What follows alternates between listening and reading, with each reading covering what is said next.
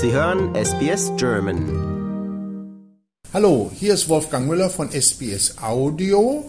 Die Landwirtschaft und die Viehzucht stellen ja das meiste her, was wir so auf dem Teller heute haben und essen werden. Aber die Bevölkerung wächst und diese Agrarwirtschaft belastet auch die Umwelt sehr stark. Und es gibt natürlich Gedanken und Überlegungen, wie man unsere Nahrungsmittel auch anders herstellen könnte, mit weniger Belastung. Und Professor Johannes Lecoutre hier von der University of New South Wales ist führend auf diesem Gebiet.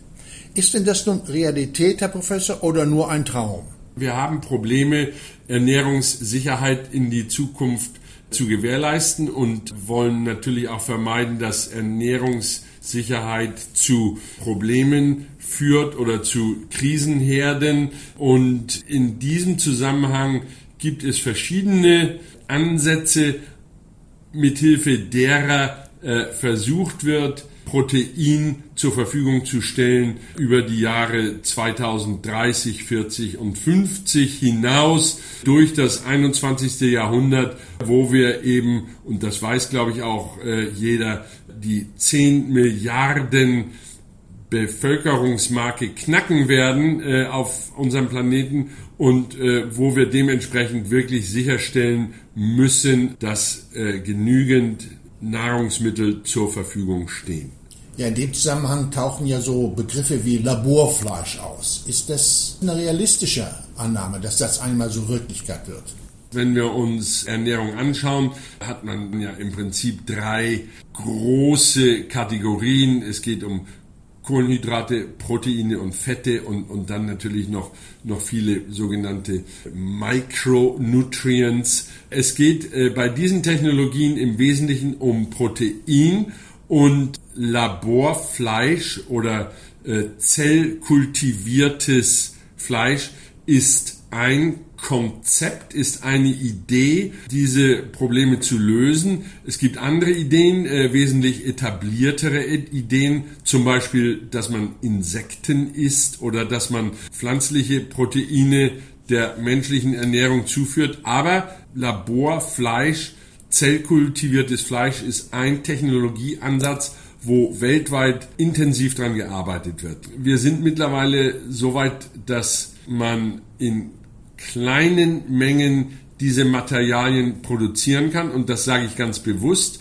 Äh, vor, vor etwas über zehn Jahren, im Jahr 2013, hat ein holländischer Kollege, Professor Mark Post, einen Hamburger produziert aus Kuhfleisch, welches im Labor gewachsen ist. Und dieser Hamburger seinerzeit kam wirklich noch mit einem Preis von ungefähr einer halben Million Dollar. Aber auf der kleinen Skala lassen sich diese Dinge durchaus realisieren und im Verlauf der vergangenen zehn Jahre hat sich viel getan. Es haben viele kleine Start-up-Unternehmen sich gebildet, welche in der Lage sind, auf kleiner Basis und äh, in kleinen Mengen diese Materialien mehr oder weniger gut zu produzieren. Und das große Problem ist wirklich, das Ganze auf größere Maßstäbe hoch zu skalieren.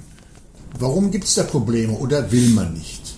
Man will, Natürlich will man äh, äh, sowohl die Technologiegemeinschaft als auch die Investoren und Finanzwelt sind sehr daran interessiert, dass das funktioniert, aber es ist eben nicht so ganz einfach, Biologie von äh, Milligramm oder Grammmengen auf Kilogramm oder Tonnen hoch zu skalieren und hoch zu entwickeln. Da stellen sich ganz neue Probleme angefangen von der einfachen Scherkraft, welche in großen äh, Fermentern dazu führt, dass Zellen einfach zerrieben werden, dass das Material zerbröselt sozusagen, bis hin zu enormen Risiken, die damit verbunden sind, wenn einer dieser großen Fermenter eine Kontamination erfährt und alles dann vernichtet werden muss. Das sind so die Probleme, mit denen man auf großen äh, Volumenbasen kämpfen muss oder die man, die, die, man, die man lösen muss und das ist nicht so ganz trivial.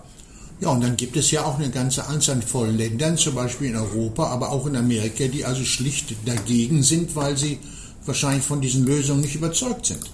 Das ist richtig und das ist alles im Gange und entwickelt sich zurzeit sehr äh, prominent. Angefangen hat das Ganze wohl mit Italien, die sich vehement und übrigens nicht nur äh, gegen zellkultiviertes Fleisch, sondern auch gegen künstliche Intelligenz, äh, Chat GPT zum Beispiel, gestellt haben. Wir sehen jetzt in äh, Europa, dass Länder wie die Tschechische Republik, Zypern, Griechenland, Ungarn, Luxemburg, Litauen, äh, Malta und so weiter äh, sich, sich wirklich deutlich und geeint gegen zellkultiviertes Fleisch auflehnen ist vielleicht nicht ganz richtig. Und äh, was, man, was man ganz klar erwarten kann, ist, dass auch jetzt im Rahmen der US- Wahlen oder im Rahmen des US-Wahlkampfes, dass dort die Rinder- und Schweinefleischstaaten, zum Beispiel Texas, werden sich äh, möglicherweise auch gegen diese neuen Technologien wenden.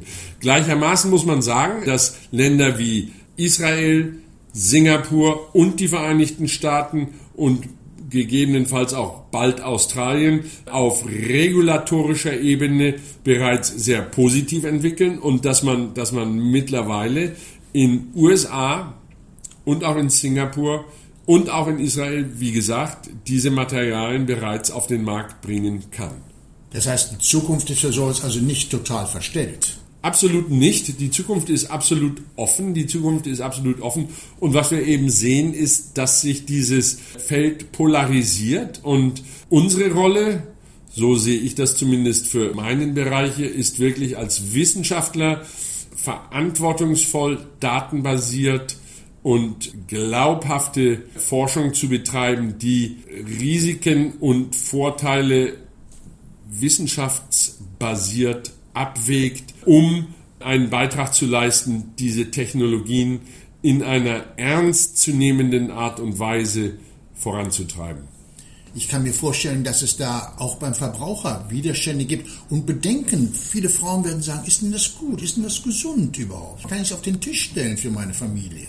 Äh, das ist richtig und das sind auch äh, ernstzunehmende und und gerechtfertigte Bedenken. Äh, insbesondere in Europa sind wir ja, sag ich mal, federführend äh, als Bedenkenträger und auch als Bedenkenträger in der, man nennt das dann GMO-Frage, Genetically Modified Organisms, äh, Frage, wenn es, wenn es zur Nahrungsmittelherstellung kommt. Meine Sicht der Dinge ist, dass Technologien immer äh, was Neues bringen und auch neue Technologien bringen neue Dinge dass man wie in vielen anderen Bereichen einfach vorsichtig die Vor- und Nachteile abzuschätzen hat und zu bewerten hat, um natürlich auch nicht äh, einfach im Gestern oder im Vorgestern hängen zu bleiben. 2050 10 Milliarden Menschen, die wollen alle dreimal am Tag was essen.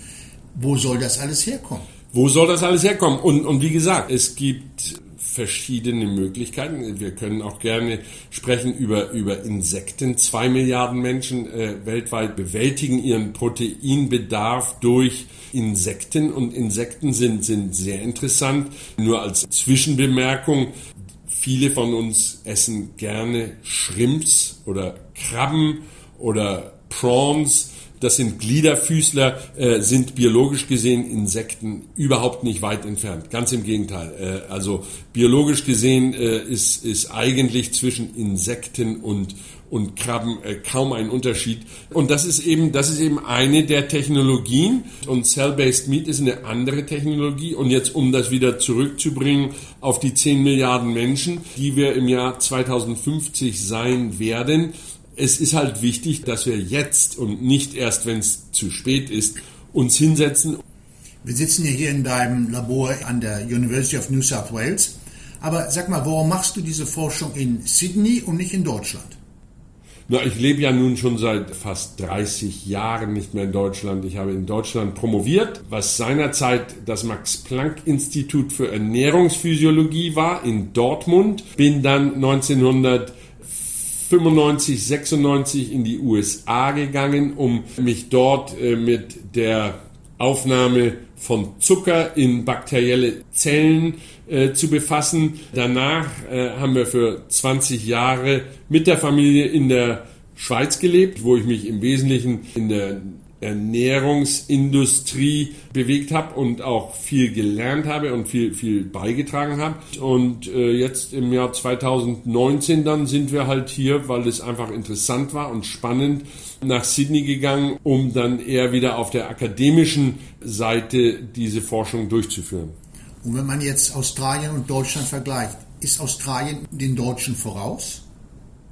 Das würde ich nicht so sehen, das, das denke ich nicht. Die Deutschen haben in der Regel einen etwas längeren strategischen Horizont, um Technologien zu entwickeln. Auf der anderen Seite haben wir natürlich auch in Deutschland dann häufig erlebt, dass Technologien in Deutschland erfunden wurden und dann von anderen Staaten erfolgreich umgesetzt worden sind. Also das bleibt abzuwarten, aber äh, ich denke nicht, dass Australien den Deutschen da voraus ist.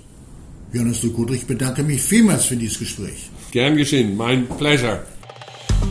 Liken, teilen und kommentieren Sie unsere Inhalte bei facebook.com/sbsgerman.